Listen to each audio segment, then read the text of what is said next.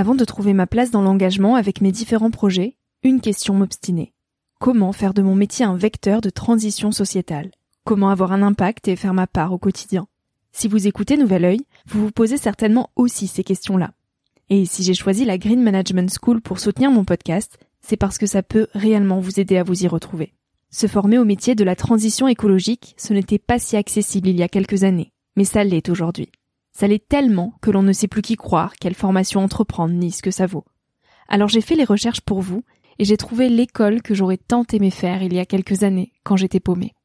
Des cours approfondis sur le climat, la biodiversité, l'agronomie, la géopolitique, mais aussi sur les modèles économiques vertueux, le tout dispensé par des spécialistes et des personnalités inspirantes. Créer un autre lendemain que celui qui s'annonce, c'est leur mantra. Et derrière cette idée, la mission de Green Management School est de former de nouveaux managers capables de transformer les entreprises et les organisations de l'intérieur. Toutes les informations sont en description. Merci à Green Management School de croire en nouvel œil en soutenant cette saison de podcast. Tout de suite, place à un nouvel épisode. Salut à tous, je suis Victoria Guillaumont, j'ai 21 ans et je vous souhaite la bienvenue sur Nouvel Oeil. J'avais envie de partager quelques prises de recul à un âge où l'on se cherche, où l'on construit son chemin, dans un monde de plus en plus incertain. Un monde où les réseaux sociaux sont omniprésents, où les informations viennent dans tous les sens, et où trouver sa place est souvent une belle épreuve du combattant. Alors je pars à la rencontre de personnalités et de personnes inspirantes qui se sont posées il y a quelques années les questions que l'on se pose aujourd'hui. Ces personnes qui, de près ou de loin, ont rêvé, ont osé, ont expérimenté et qui ont de jolis messages à nous transmettre pour nous aider à avancer d'un pied plus sûr dans la vie. Parce que tous, on a besoin de conseils, d'inspiration et de vagues d'espoir auxquelles se raccrocher. Alors le temps d'une trentaine de minutes, je vous invite à emprunter un nouvel œil pour regarder le monde sous un autre angle. Pour vous recentrer sur ce qui est essentiel et sur qui vous êtes, pour vous aider à trouver votre chemin et surtout à oser.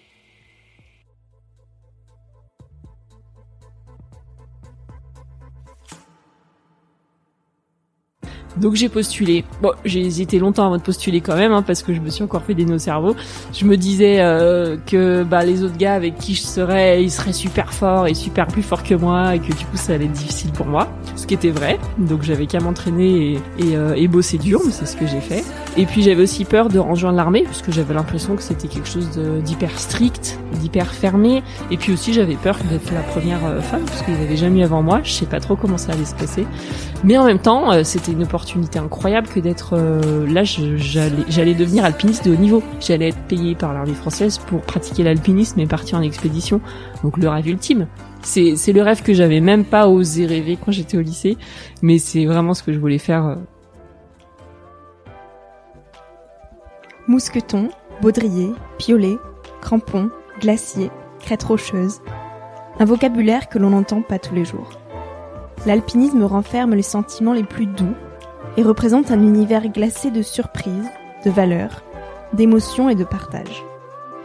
Après avoir passé 31 jours entouré d'alpinistes à Chamonix, j'ai voulu donner la parole à Marion pour mieux comprendre cet univers encore très masculin. Parce que oui, depuis 15 ans, Marion Poitvin travaille dans des milieux de montagne exclusivement masculins. Mais avec force de conviction et d'audace, elle a réussi à faire son chemin jusqu'à devenir la première femme militaire et guide de haute montagne et la première femme policière secouriste CRS montagne. Dans cet épisode, elle nous partage son cheminement pour arriver à bousculer les codes et les préjugés et pour faire face aux barrières que la poursuite d'un tel rêve impose. Elle nous raconte ses expéditions aux quatre coins du monde et ses missions de secourisme en montagne.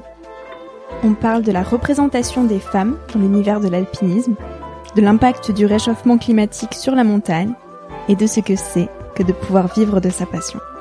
Et je vous souhaite à tous une très belle écoute. Pourquoi Ça marche comme ça? Ouais, parfait. Génial. c'est un micro. Salut Marion. Euh, je suis ravie de pouvoir t'interviewer aujourd'hui. On a enfin réussi à, à trouver un moment. Écoute, est-ce que tu pourrais commencer par te présenter de la manière que tu souhaites? Alors aujourd'hui, euh, je suis guide haute montagne, je suis secouriste CRS montagne et maman. Et maman, trop bien. Est-ce que tu peux nous parler de ton enfance et de ton éducation? Mon éducation. Euh, ça fait sérieux comme question. Ouais. Alors euh, mon enfance. euh, alors moi j'ai suis née en 1985, le siècle dernier. Fort, fort longtemps. J'ai 35 ans. Ouais. Euh, je pensais que 35 ans, euh, je serais vieille, vieille, vieille. Puis en fait, euh, bah non, ça passe super vite et Mm. je suis déjà là. Euh, moi, j'ai grandi en Haute-Savoie. Je suis née à Nancy, mais j'ai grandi en Haute-Savoie, à La. Roche-sur-Foron, à côté de Bonneville. J'ai commencé euh, l'escalade à 14 ans avec le collège. Ok. Mais avant ça, j'ai fait tous les sports de d'outdoor possibles avec mes parents parce qu'ils sont très très sportifs. Ils sont profs. euh, Mon papa, il était prof de sport et ma maman, elle était maîtresse. Donc on avait toutes les vacances. Mon frère, il a un an de moins que moi. Et mon papa, il est prof de sport, mais il est aussi moniteur de de ski, de d'escalade, de spéléologie, de voile. Il faisait aussi beaucoup de parapente. Donc, et ma maman est monitrice de kayak et de canoë-kayak. Alors on a fait tous les sports possibles, imaginables. On. Mon père, il était euh, donc euh, euh, deltiste. Il faisait du deltaplane euh, à haut niveau.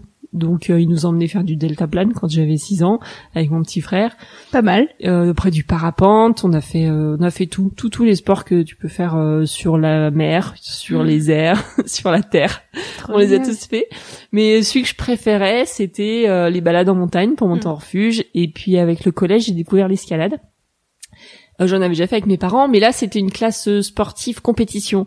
Donc vraiment le but c'était de se pousser puis d'aller chercher la performance. Et ça, ça me plaisait aussi cet aspect parce que mes parents ils étaient, ils avaient une pratique de bon niveau, mais jamais dans la. Ma maman était très compétitrice, mais moi pas trop et mon papa pas du tout. Du coup, euh, c'est vrai que j'avais jamais encore expérimenté de repousser mes limites physiques et ça, ça m'avait plu de pouvoir le faire en escalade. Et grâce à ça, j'ai tout de suite pu euh, me mettre à l'alpinisme et faire des courses intéressantes parce que j'avais un bon niveau de base en escalade. Et euh, donc je suis restée à La Roche-sur-Foron jusqu'à mes 17 ans. Et après j'ai eu la chance de pouvoir partir un an aux États-Unis après la première. Euh, mes parents, ils m'ont, ils, ça leur coûtait pas trop cher, un petit Ouais. peu, mais pas trop, de m'inscrire dans une association qui s'appelait euh, Student Travel School STS.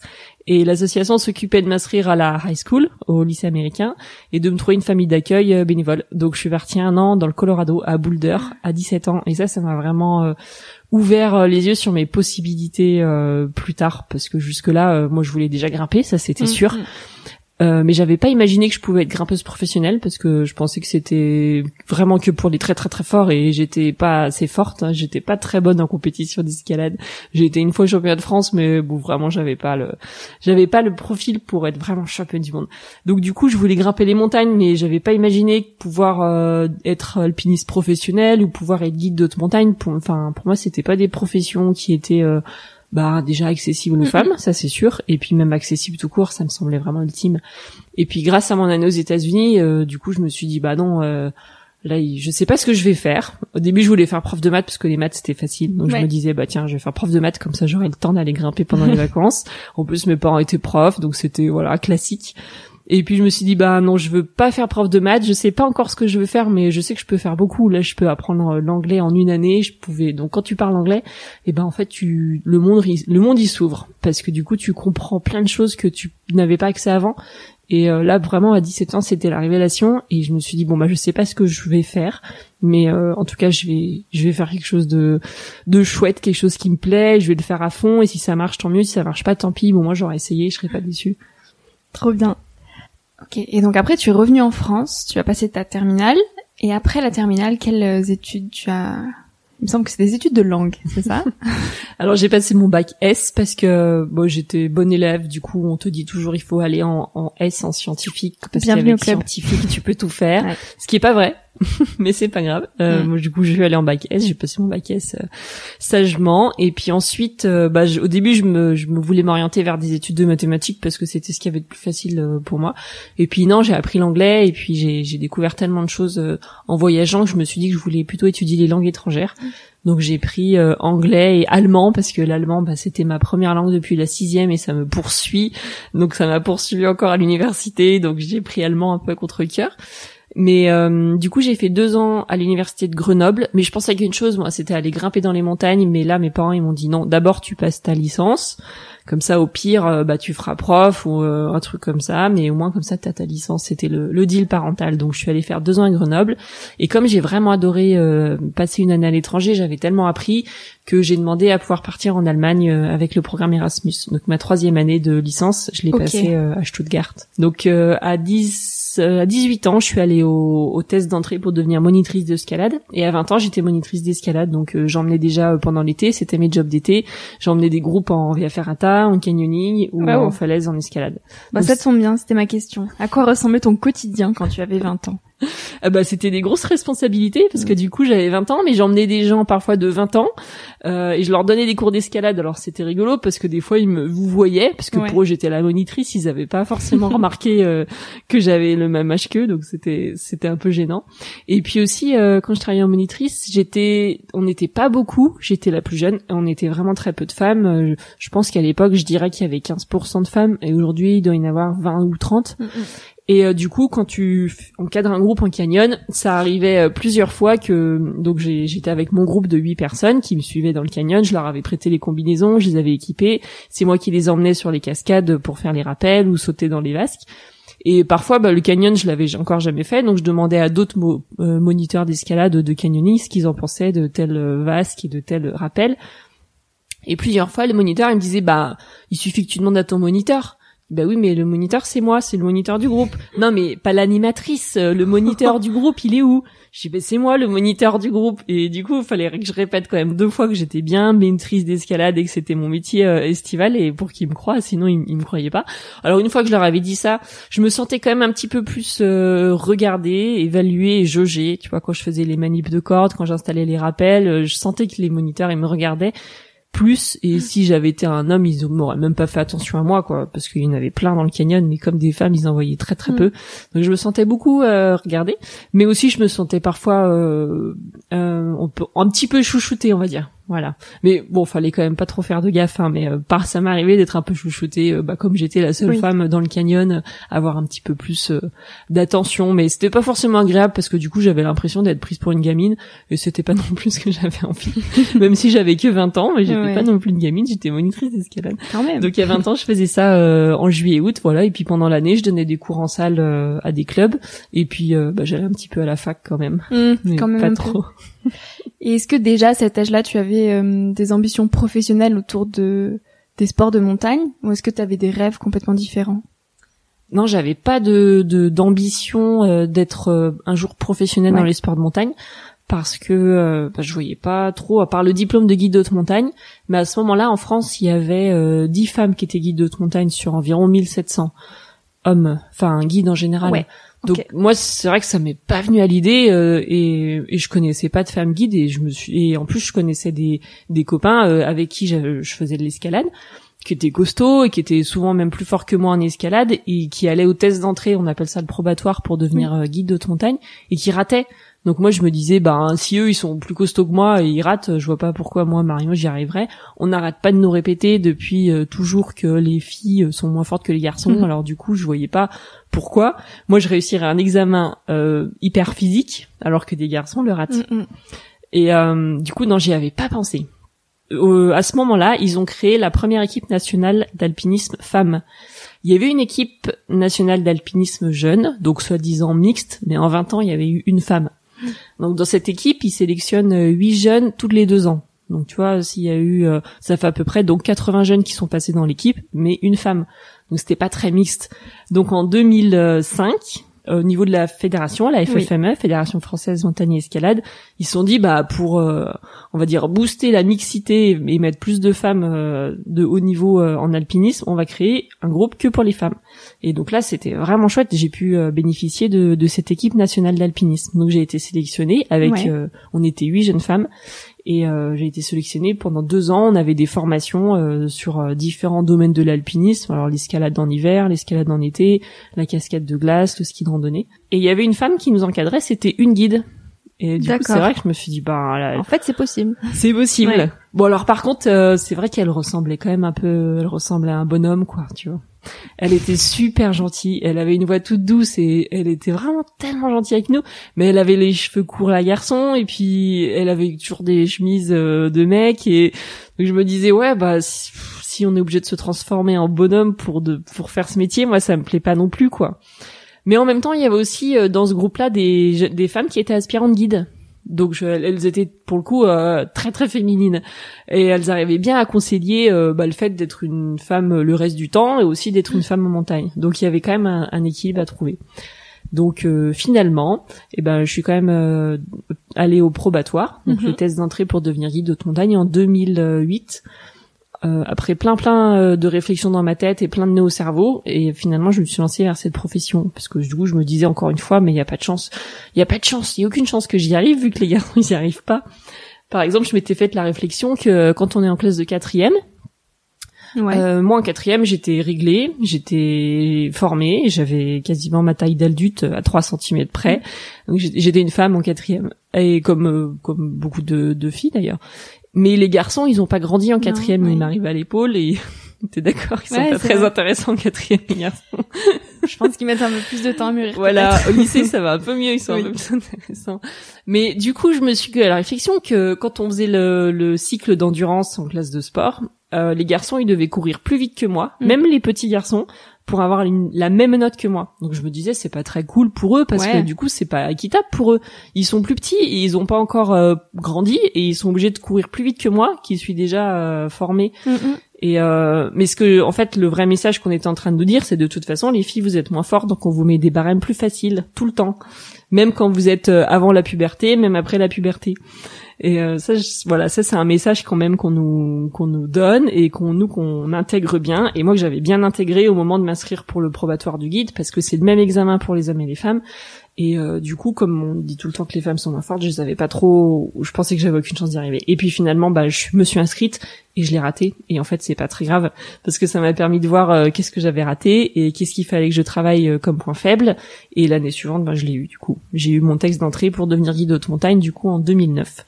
Donc tu as bien rebondi parce que tu aurais pu te dire euh, ben voilà ils avaient raison euh, je suis moins forte que les garçons tant pis j'abandonne alors que non tu t'es dit euh, je l'aurai l'année prochaine. Bah en fait je l'ai raté mais de peu parce que j'ai eu neuf et demi sur 10.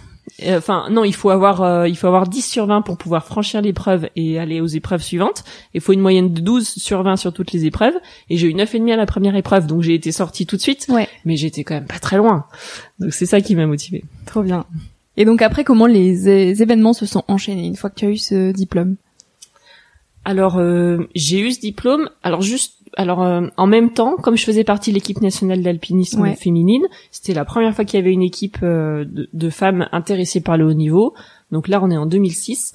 Et le commandant du groupe militaire de haute montagne, donc c'est un groupe d'élite de l'armée française composé de 10 alpinistes soldats qui sont payés par le ministère de la Défense euh, pour euh, représenter euh, la France sur les plus hauts sommets du monde, les milieux les plus inaccessibles, la vitrine de l'armée française en quelque sorte. Et il n'y avait jamais eu de femmes. Ça a été créé dans les années 60. Il y a eu une 80 grimpeurs à peu près qui sont passés dans ce groupe-là, mais il n'y avait jamais eu de femmes. Et Bon, déjà en partie parce qu'avant il n'y avait pas de femmes dans l'armée, ça s'est professionnalisé dans les années 90, donc forcément, euh, forcément il n'y avait pas de femmes. Et, euh, depuis il n'y en avait pas eu parce que soit il n'y en avait aucune qui avait vraiment postulé, ou soit parce que les commandants ils n'ont pas vraiment pensé à, à en recruter.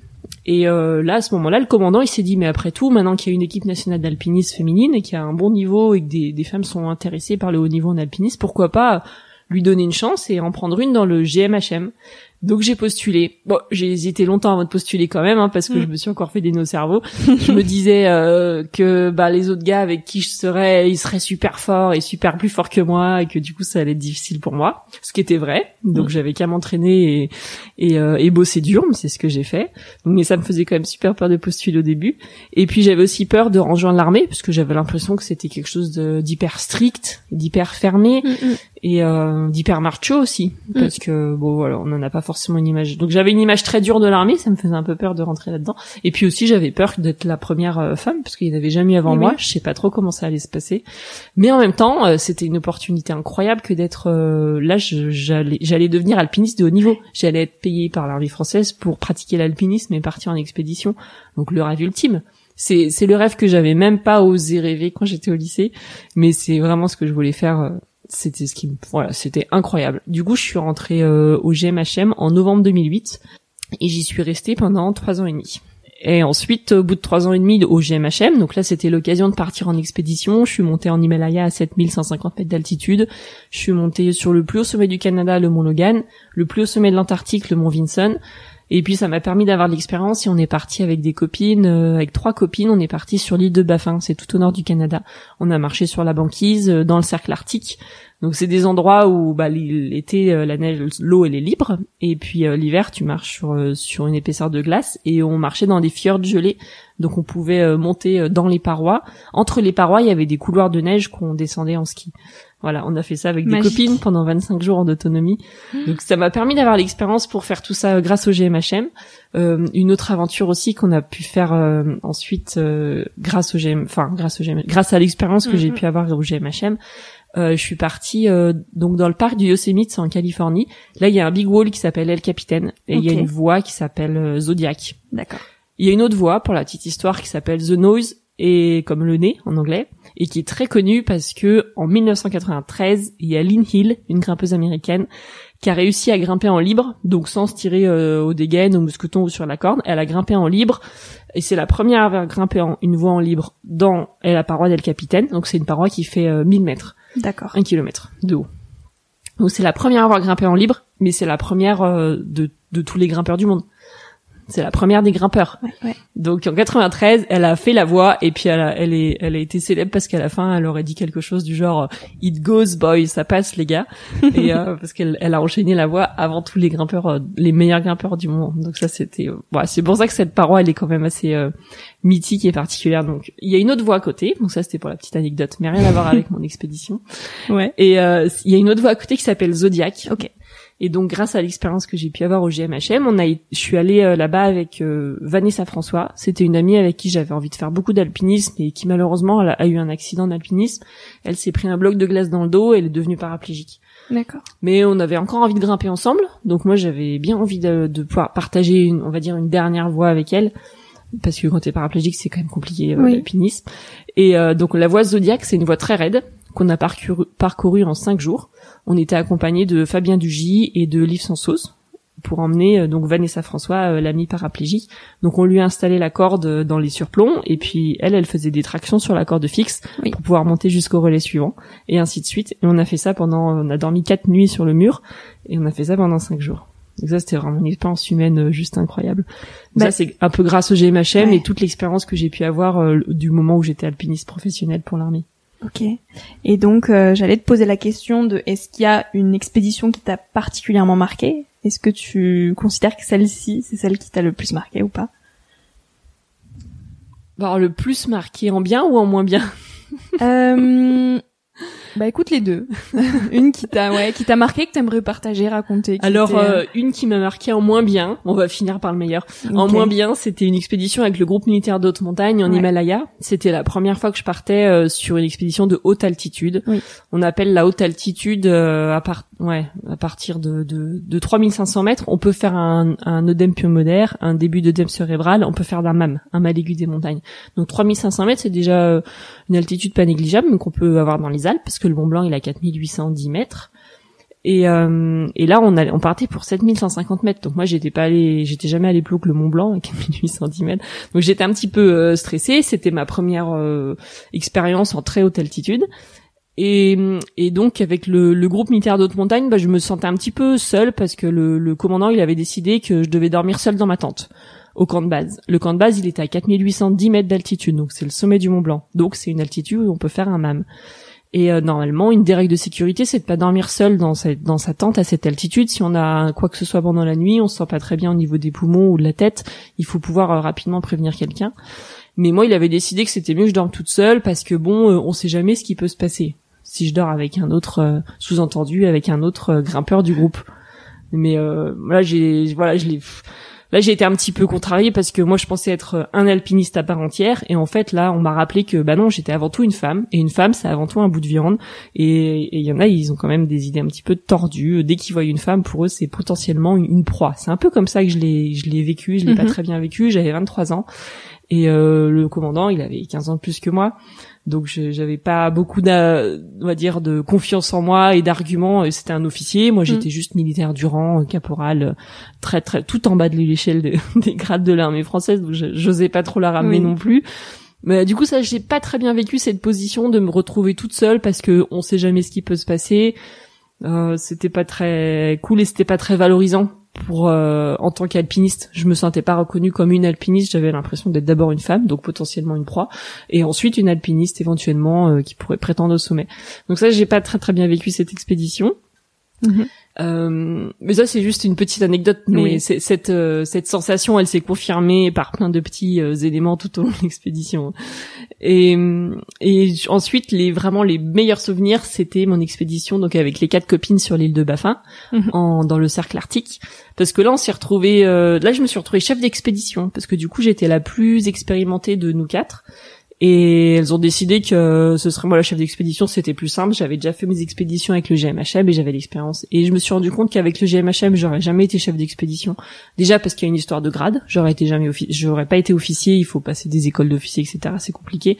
Et puis aussi, je sentais bien qu'il y avait une histoire de, de reconnaissance que que pour eux, j'étais quand même bon, bah forcément toujours un peu en dessous, quoi. Donc là, me retrouver avec les copines et du coup me retrouver propulsé chef d'expédition, c'était vraiment une super expérience.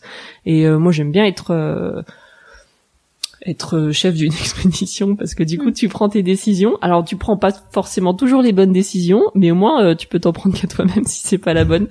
Et ça, ça me plaisait bien cette idée d'être chef d'expédition du coup. Et euh, ça, c'était vraiment un super souvenir de partir avec les trois copines. Là, je me suis vraiment rendu compte que avec euh, le GMHM, on avait fait des beaux sommets. On était parti en Antarctique, on était parti en- au Canada, on avait fait aussi d'autres voyages en Norvège, en Himalaya. Mais finalement, ce qui compte, c'était pas vraiment euh, le sommet, la beauté du sommet ou la beauté de ton expédition, c'était aussi les gens avec qui tu le partageais. Et euh, là, pendant ce moment-là, avec les trois copines, on a vraiment passé 25 jours incroyables. C'était pas facile tous les jours. hein. On a eu des températures de moins 30. Ouais. Et avec le vent, il suffit d'un petit biselet là pour euh, faire descendre la température. On, a, on devait avoir une température ressentie de moins 50. Aïe aïe Il y aïe. a eu des joues gelées, il y a eu des fesses gelées, il y a eu des orteils bleus. Ouais, sur le moment, on faisait pas trop les fiers, puis après coup, bon, on en a bien rigolé, mais c'était les plus beaux. Donc aujourd'hui, tu es la première femme secouriste CRS montagne. Oui, parce que du coup, j'étais instructeur montagne, Ouais. c'était bien, mais j'étais militaire du rang. Donc, Oui. j'étais caporal chef. C'était mon grade. Donc c'est un tout petit grade et j'ai été payé au SMIC. Du coup, euh, il y a un moment, ben, quand on a 20 ans, c'est génial. Quand on a 25 ans, c'est génial. Mais quand on a 30 ans, on se dit, oula, Ça fait un peu faible. ouais, ça fait pas beaucoup quand Ouais. même. Et puis, le SMIC pour vivre dans la vallée de Chamonix, ça fait pas beaucoup. Oui, Donc je, voilà, je me voyais pas rester à long terme en partie euh, à cause de ça. Mm. J'ai demandé à devenir sous-officier, monter en grade, on m'a dit que j'avais pas le potentiel, que c'était pas pour moi. Je me suis dit que j'avais plus ma place euh, au sein de de l'instruction, même si j'adorais ça. Donc j'ai regardé les petites annonces et j'ai vu que euh, le centre de formation police du secours en montagne recherchait des guides pour faire de la formation. Moi, j'adorais faire de la formation d'alpinisme. Du coup, je me suis dit bah après tout, pourquoi pas? J'étais Mm. pas particulièrement intéressée par secours en montagne. Mais euh, la formation, ça me plaisait bien. Donc je suis devenue policière. J'ai fait l'école, j'ai passé le concours gardien de la paix, j'ai fait l'école de police et à la sortie, j'ai pu rejoindre euh, la spécialité montagne de la police. T'as vraiment gravi les échelons petit à petit, c'est euh, incroyable, bravo. Euh, Aujourd'hui, il y a 2% des guides de haute montagne qui sont des femmes et 1% qui sont secouristes. Euh, donc pour toi, pourquoi les femmes sont si peu représentées dans l'univers de l'alpinisme? Toi qui vis ça au quotidien. Alors elles sont représentées. euh, Il y, a, y a 40% d'adhérentes dans les fédérations, Ouais. la, F- la FFCAM, le CAF ou la FFME, mais elles sont pas leaders de leur cordée. Mhm. Elles sont souvent secondes, ou alors dans des courses très faciles, ou alors elles font juste de la randonnée. Elles sont à peine, à peine en alpinisme, on va dire. Donc des femmes, il y en a. Il y en a toujours eu depuis la création de la fédération. Donc la toute première fédération des deux, c'était le CAF euh, dans les années 1870 à peu près. Et Mhm. c'était même une femme qui était à l'origine de la création, Georges Sand, qui était une grande marcheuse. Donc il y a toujours eu des femmes, mais elles ont toujours eu un rôle de, de seconde ou un petit peu caché, euh, voire euh, carrément, euh, on disait qu'elles, euh, quand elles, quand elles prétendaient avoir fait telle ou telle attention, on les traitait même de menteuses parfois. Donc, euh, donc des femmes, il y en a, mais euh, elles sont pas, à mon sens, elle mérite d'être plus visible parce qu'il y a du Mm, mm. potentiel et, et plus nombreuses en tout cas leaders. Alors 2% de femmes guides, ouais, ça fait pas beaucoup. Hein. Oui. Moi, j'ai fini mon diplôme en 2014 et j'étais la 17e. C'est incroyable quand même, hein. Parce que 35 ans, c'est pas si vieux, non? Non, bah non. Mais c'était hier, genre 2014, Ouais. j'étais seulement la 17e. Aujourd'hui, il doit y en avoir, il y en a de plus en plus tous les ans, il doit y en Mhm. avoir presque une trentaine. Mais euh, en fait, il y en a une trentaine euh, qui ont eu le diplôme, mais si tu regardes le nombre de femmes qui travaillent en- vraiment en tant que guide, il- c'est plutôt une vingtaine, parce que les premières maintenant, la première c'était en 1983. Donc euh, elle est plutôt jeune non plus, elle, elle travaille plus en guide. Donc il y en a à peu près une vingtaine qui travaillent au quotidien, il y a à peu près 1700 guides. Donc c'est- étonnant parce que moi je comprends pas pourquoi il y en a si peu parce que oui c'est un, un diplôme très physique, Euh, le test d'entrée il est très élevé et euh, il faut se préparer, il faut s'entraîner, ça c'est sûr. Je pense pas qu'il y a besoin de s'entraîner plus quand on est une femme. Euh, le métier de guide c'est surtout avoir la passion, la passion d'être dehors, la passion de grimper, la passion de. Alors après c'est vrai que les tests c'est physique et comme on doit rattraper euh, toutes ces années euh, de, de sport à l'école où euh, depuis la quatrième on est euh, un petit peu freiné. On fait du foot. c'est ça. On est freiné dans nos dans nos performances Ouais. sportives. Moi, je me souviens euh, quand je faisais le sport à l'école, le, le pire souvenir que j'ai, c'était le volleyball. Le volleyball. Alors, on était les les cinq filles sur le terrain, Ouais. et et là, tu vois les gars à côté, ça joue, tout ça, et puis là, il y a les cinq filles de sur le terrain, et tu vois la balle arrive, et il y en a une, elle met son son bras devant elle parce qu'elle a peur de se prendre la balle. L'autre, elle elle fait un bond de côté pour éviter la balle, et du coup, la balle, elle repasse jamais de l'autre côté du filet, et les, les le volleyball à l'école, c'était horrible, horrible. Mais j'avais pas le droit d'aller jouer avec les garçons. C'était ça qui était quand même aberrant. Donc ça nous ça nous pousse pas à, progresser en sport. D'ailleurs, le sport c'est la seule matière à l'école où il y a des, des, des différences de barème entre les filles et les garçons. Je trouve que c'est quand même euh, hallucinant. Et euh, du coup, oui, effectivement, il faut s'entraîner un petit peu plus en ce sens-là pour rattraper euh, cet écart qui a été Mm. créé culturellement euh, depuis le tout début.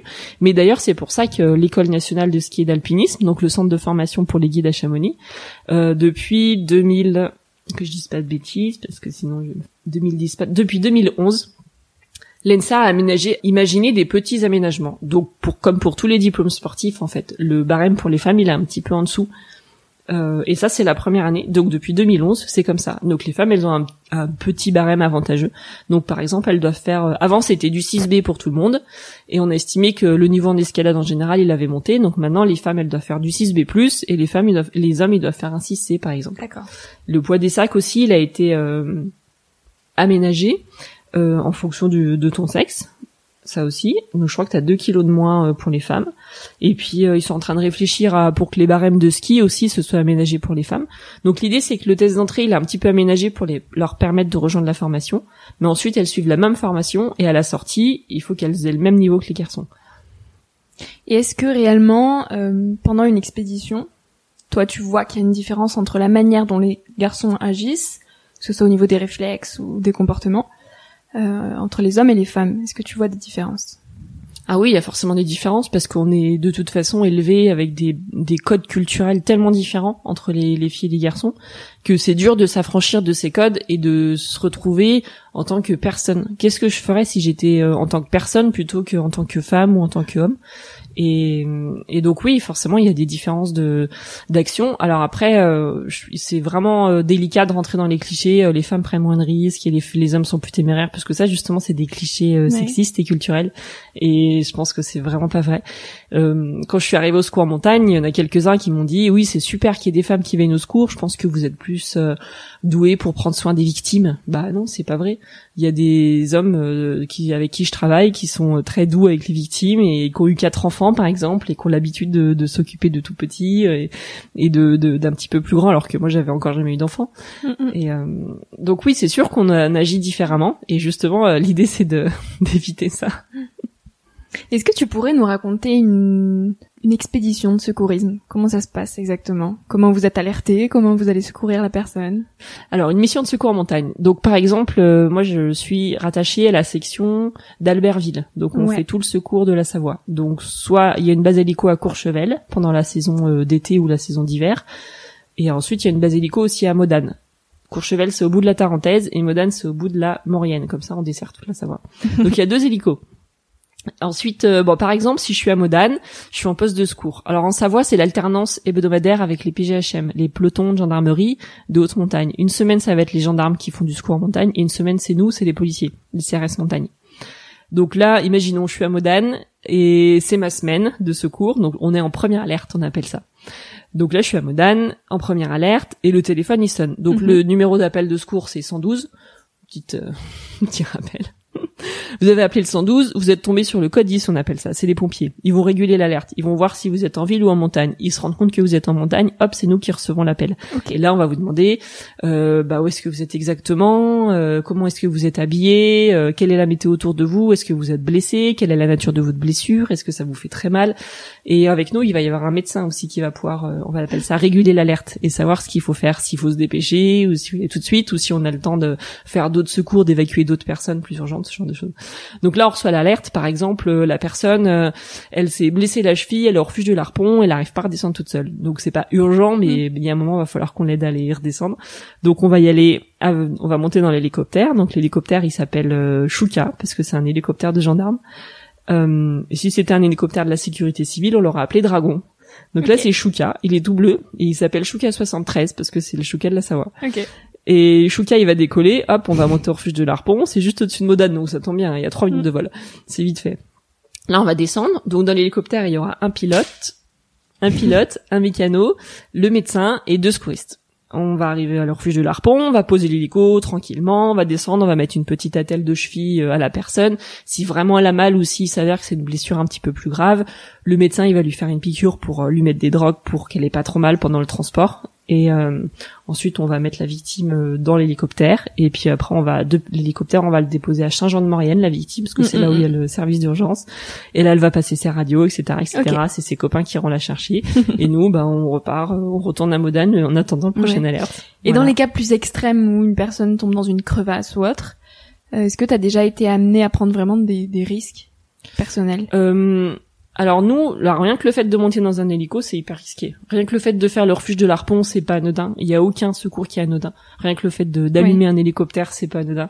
Parce qu'il y a des câbles, euh, parce que euh, il y a des vents, parce qu'il y a d'autres usagers du ciel. Donc il y a aucun secours anodin. Alors après, est-ce qu'on fait des trucs de fou, de ouf malade, où on est pendu sur des câbles? Bah non, on essaye. Non, parce que Mm, mm. moi j'ai envie de rentrer le soir pour voir ma petite bébé. Et puis euh, je suis fonctionnaire de police, je suis pas super héros. Donc non, vraiment le but du jeu c'est c'est pas de se mettre en danger pour la vie des autres, pas du tout. Euh, on recherche plutôt des profils, on va dire, ils appellent ça euh, justement les, les pas de super héros quoi. Voilà, des gens qui ont envie de rentrer chez eux le soir. Alors oui, ça arrive de faire des opérations euh, délicates quand on se fait treuiller sur un relais. Ouais. Donc là, euh, ça veut dire qu'il y a un treuil attaché au niveau de la porte de l'hélico. On va s'asseoir sur le bord de la porte, on va s'accrocher à un câble et c'est le mécano qui va descendre le câble jusqu'à la victime. Donc là, on va pendouiller un petit peu dans les airs. Mais euh, finalement, parfois, c'est moins dangereux de faire un treuillage que de d'essayer de poser l'hélico dans une pente un peu raide où les pales, elles pourraient toucher les, les rochers ou ce genre de choses.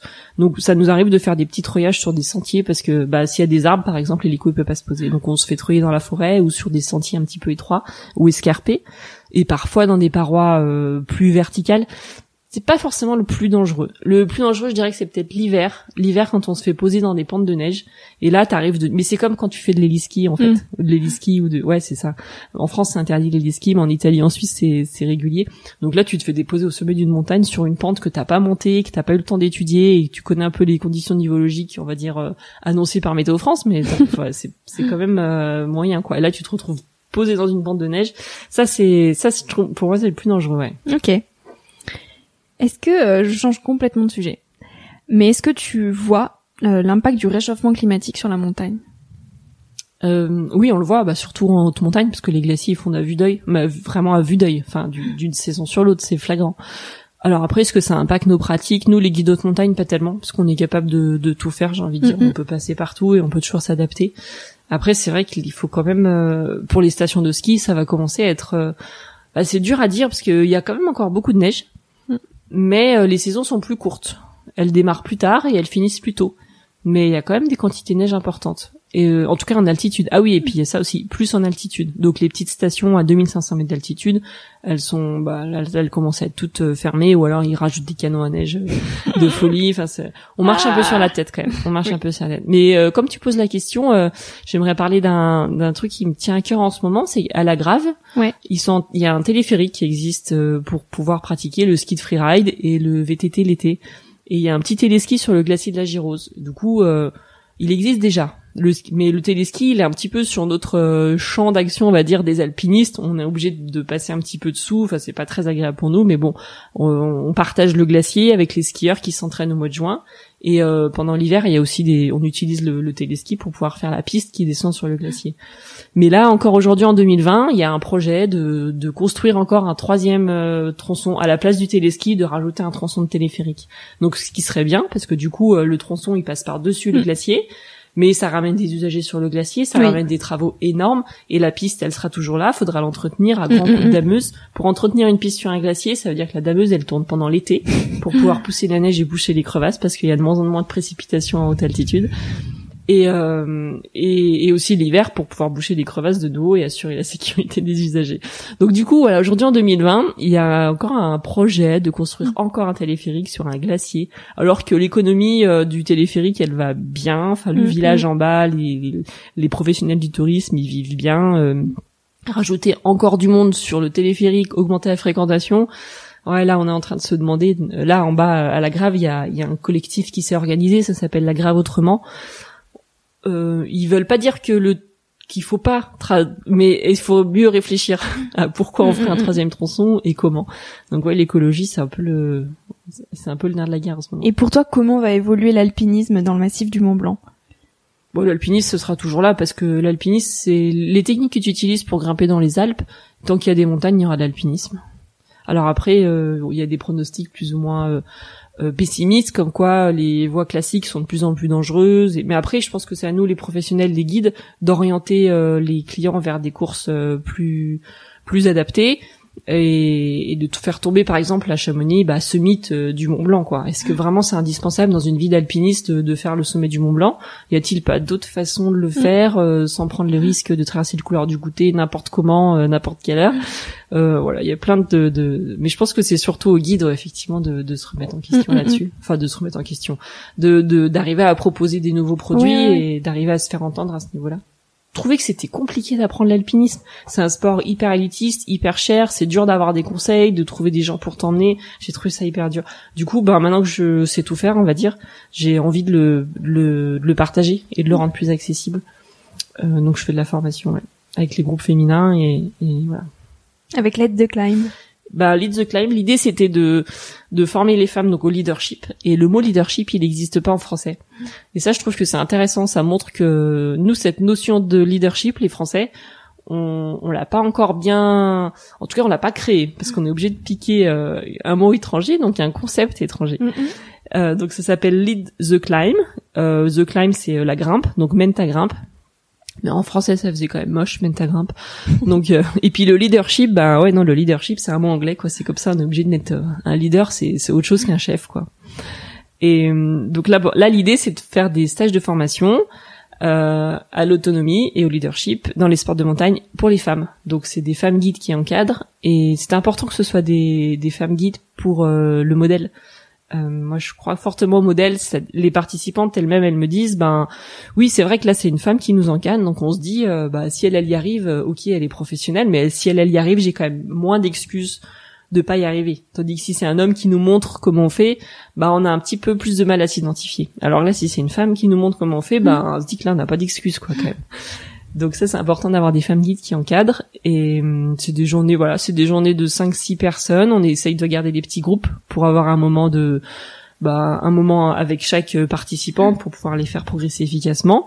C'est 150 euh, euros le week-end, ça reste euh, donc je pense très accessible mm, mm. et pour de pour de l'alpinisme et de la formation à l'alpinisme et Et l'année dernière, on a fait une soixantaine de jours. L'année prochaine, on va en proposer 90 parce que tous nos stages sont complets et on reçoit plein de messages désespérés de j'aimerais bien aimer m'inscrire mais il y a plus de place, etc. Donc on est super euh, contente d'avoir ces messages.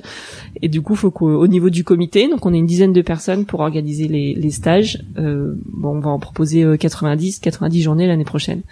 Donc c'est intéressant de voir que ben dans la formation en alpinisme, il y a un vrai marché et puis surtout dans les femmes, en alpinisme, il y a un vrai marché.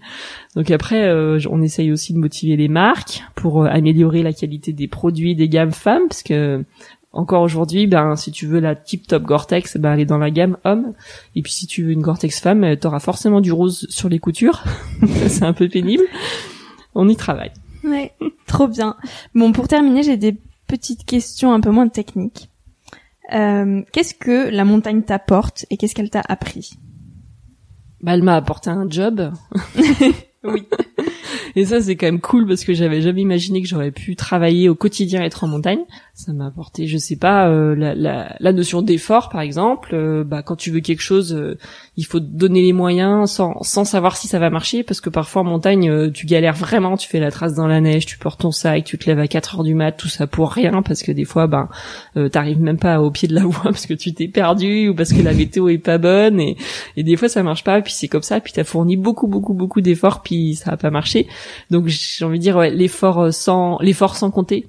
Ça m'a apporté euh, beaucoup de force physique. Parce que du coup comme euh, voilà t'as la caisse, t'as des gros biscottos, t'as des grosses épaules. Et l'air de rien en tant que femme ça m'a apporté du coup beaucoup de confiance en moi. Parce que on peut se retrouver dans des positions euh, ben voilà je me souviens ado euh, quand tu sors un petit peu le soir euh, bah t'es quand même pas tranquille tranquille. Et quand t'as des gros biscottos euh, bah t'es un peu plus tranquille. Tu te dis bah s'il y a un garçon qui m'embête ou quoi moi je je saurais quoi lui répondre si jamais et puis je peux courir très vite si jamais. Et ma maman, elle me laissait sortir euh, le soir en boîte, même quand j'étais euh, à 16-17 ans, elle me, elle me laissait aller où je voulais, mais elle me disait toujours, mais tu vas où tu veux, mais tu prends des baskets, comme ça si t'arrive quoi que ce soit, tu peux courir. Elle m'avait déjà bien expliqué que, sans me le dire vraiment, que oui, une femme, c'est, c'est, ça peut être euh, plus vulnérable dans pas mal de situations.